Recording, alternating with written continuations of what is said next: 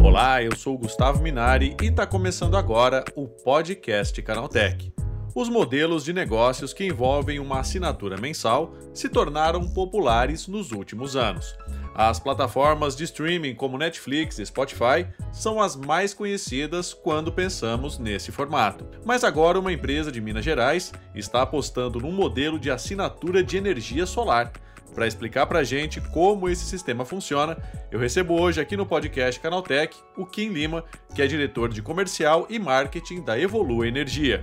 Então vem comigo que o podcast que traz tudo o que você precisa saber sobre o universo da tecnologia está começando agora.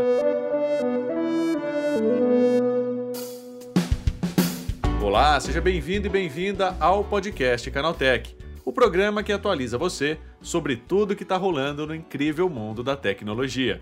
Não se esqueça de seguir a gente no seu aplicativo preferido para receber sempre os episódios novos em primeiríssima mão. E é claro, aproveita para deixar uma avaliação para a gente por lá. Diz aí o que você está achando do podcast Canaltech. Combinado? Então, vamos ao tema de hoje. Já pensou poder contratar um pacote de energia solar por assinatura? De um jeito bem parecido como a gente faz hoje em dia com as plataformas de streaming? Essa modalidade de negócios já existe e está sendo comercializada por uma empresa de Minas Gerais. É sobre isso que eu converso agora com o Kim Lima, que é diretor de comercial e marketing da Evolu Energia. E como é que funciona esse sistema de assinatura de energia solar? Ah, funciona de uma forma bem simples, né? Porque, na verdade, o nosso grande objetivo é simplificar o acesso do cliente à energia limpa, renovável, porque no Brasil a gente teve um processo muito interessante e até rápido de adesão à energia fotovoltaica, mas muito para quem tinha dinheiro e para quem tinha casa. É até engraçado porque se chama fazenda solar. Se chama fazenda solar porque era para quem tinha uma fazenda. Vai pensar em pessoas que têm uma fazenda, que têm um telhado de um tamanho suficiente para ter ali a energia sendo capturada né, no, no tamanho da placa, com a sua é, capacidade fotovoltaica né, de absorver aquela energia. Então, assim, era para poucos energia solar. Então, a pegada da Evolua foi simplificar duas coisas. Uma, eu não tenho uma casa, teto, eu não tenho uma fazenda. Eu, eu realmente não tenho. Eu moro num apartamento, numa megalópole, né, numa cidade grande. Poxa, como é que eu acesso esse negócio? O primeiro ponto é o investimento. Acho que é, esse é o grande acesso, né? O segundo é, cara, como é que faz isso? Tecnicamente falando, você tem que contratar uma empresa colocar a estrutura na sua casa. Então a Evolua foi lá e fez as usinas. Então eu tenho uma usina e eu compartilho os créditos que eu gero na distribuidora com qualquer pessoa que ache que faz sentido ter, primeiro, um desconto na, na sua energia, que já é que, um, um, fator bem fácil de fazer as pessoas quererem, né? Ou tem ali 10, 15, 20% de desconto na energia. E o outro também, acho que aqui tem uma pegada é, de impacto ambiental, de você ter uma energia que é sustentável, que é renovável é, e que tem um impacto é, zero para a sociedade, para o meio ambiente.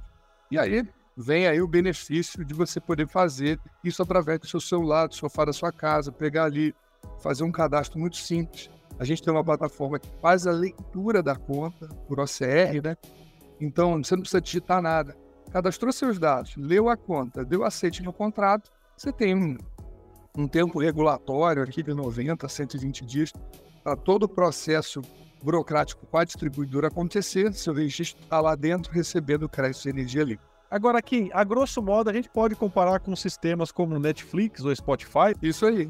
Então, primeiro pela facilidade de você assinar de casa, acho que é um pouco isso, e meio que tem essa pegada meio que energia streaming, né, que, é, que é engraçado, porque você contrata o streaming, né, Netflix é, e qualquer outro sistema, e você tem acesso a uma plataforma que você consome um conteúdo.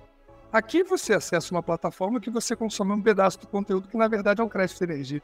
Né? Então a, a, brincadeira é bem, é bem próxima mesmo.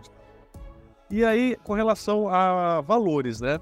É mais vantajoso, Kim, para a pessoa que faz essa assinatura do que ter toda essa aparelhagem para produzir a própria energia solar? É assim, vamos dizer, ó, se você não tem o capital inicial para fazer isso, é mais vantajoso, número um. Segundo, tempo, né? Você tem que contratar uma empresa, tem que receber as pessoas, fazer toda a instalação. Terceiro, e eu julgo esse terceiro até um pouco mais relevante, assim, eu, eu prezo muito por esse ponto. Pô, minha casa tem criança, tem pet, é, meu apartamento, né?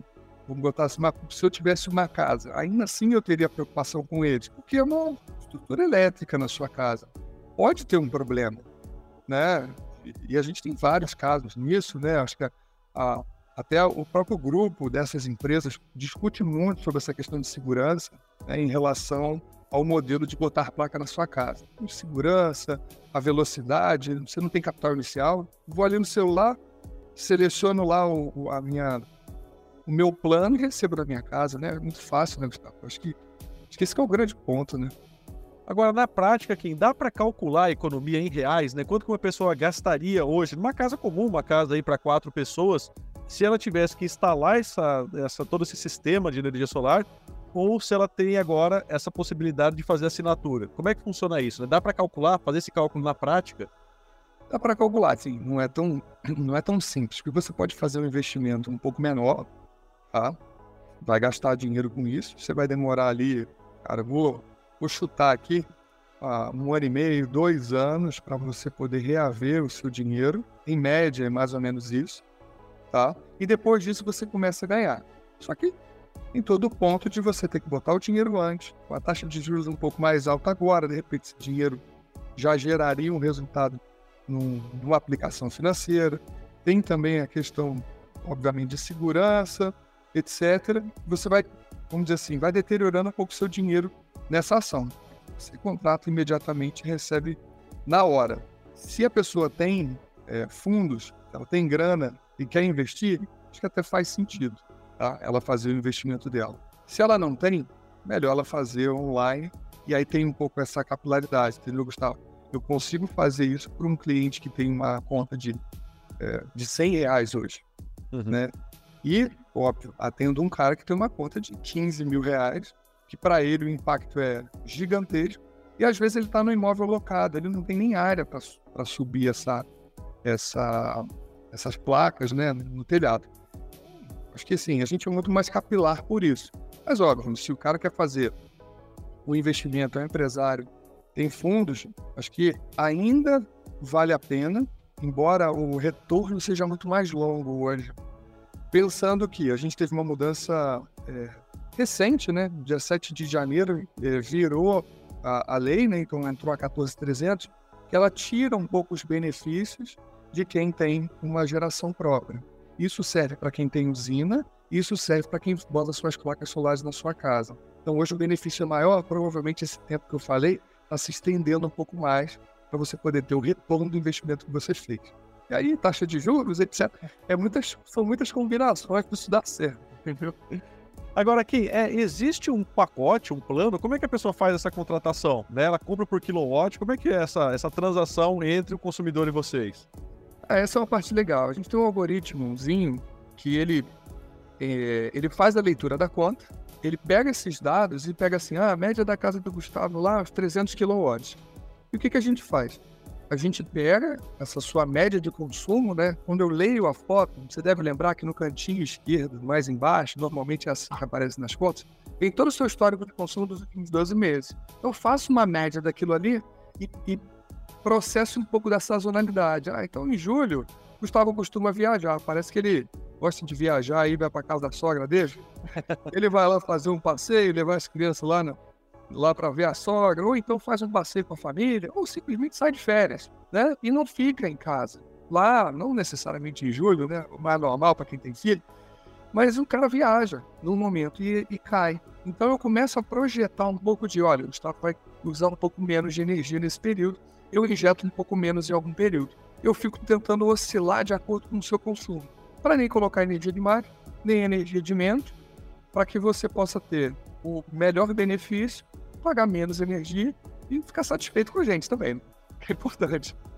Agora tem toda a questão do meio ambiente também, né, né Kim? É, além dessa economia em valores, né? Você tem uma, uma economia com relação a, a a pegada de carbono, enfim, há outros fatores aí por estar utilizando uma energia limpa, né? É, acho, acho, que isso daí acho que é um negócio legal, assim, sabe? Acho que tem uma, tem uma pegada pessoal. Assim, para mim é legal trabalhar numa empresa que impacta a sociedade de alguma forma, né? Então a gente fala sobre emissão de gases poluentes, é, a gente fala é, basicamente de tratar bem a natureza.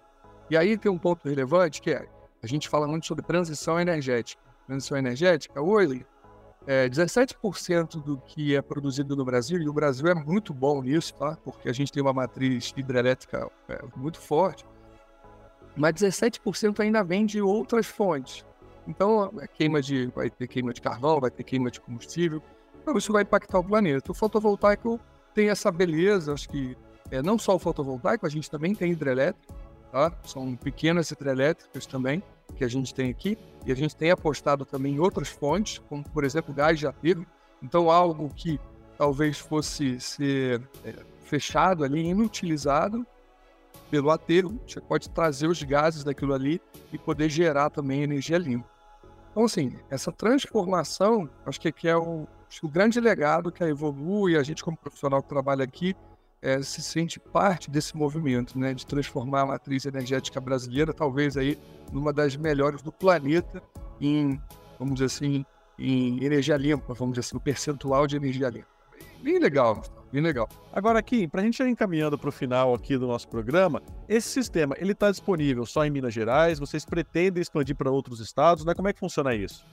É, hoje a gente está em Minas Gerais, é, acho que é o berço da energia fotovoltaica no Brasil, por, incentivos fiscais, etc. Ajudou muitas empresas e muita gente veio para cá. É, a gente está no Ceará, aí a gente está em Pernambuco e a gente ainda entra até o final do ano em mais quatro estados. E aí eu eu, aí eu vou ter que pedir para ser convidado de novo para contar essa novidade. Tá certo. Então, Kim, obrigado pela tua participação. Bom dia para você aí. Obrigado demais, Gustavo. Grande abraço aí.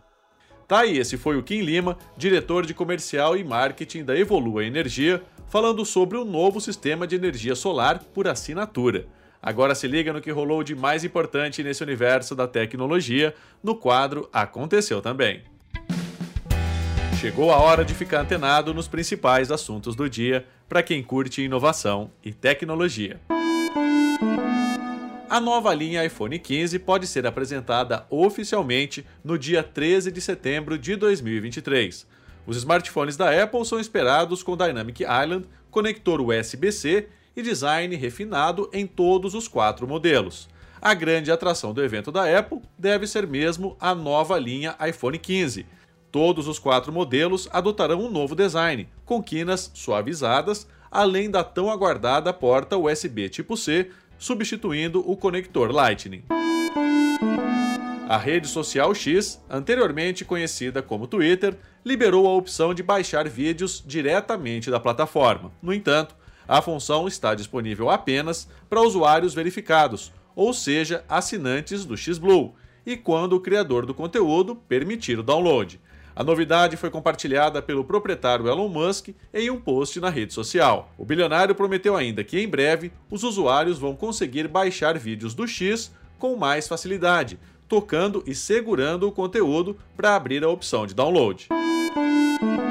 O Instagram lançou uma nova função para reduzir as tentativas de spam por mensagens diretas conhecidas como DMs na rede social.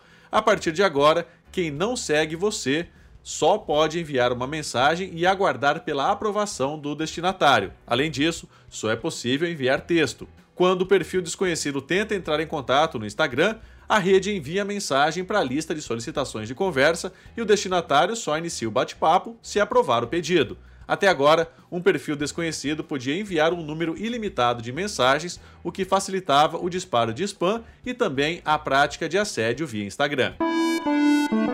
O uso ilimitado do aplicativo de mensagens mais popular do Brasil pode estar com os dias contados. Na última semana, o presidente da Vivo defendeu o fim do zero rating, afirmando que o aumento de tráfego ano a ano tem feito a empresa reavaliar a disponibilidade do WhatsApp ilimitado em seus planos. Também conhecido como acesso patrocinado, o Zero Rating é uma parceria entre operadoras e empresas de tecnologia para fornecer acesso a aplicativos de forma gratuita aos usuários.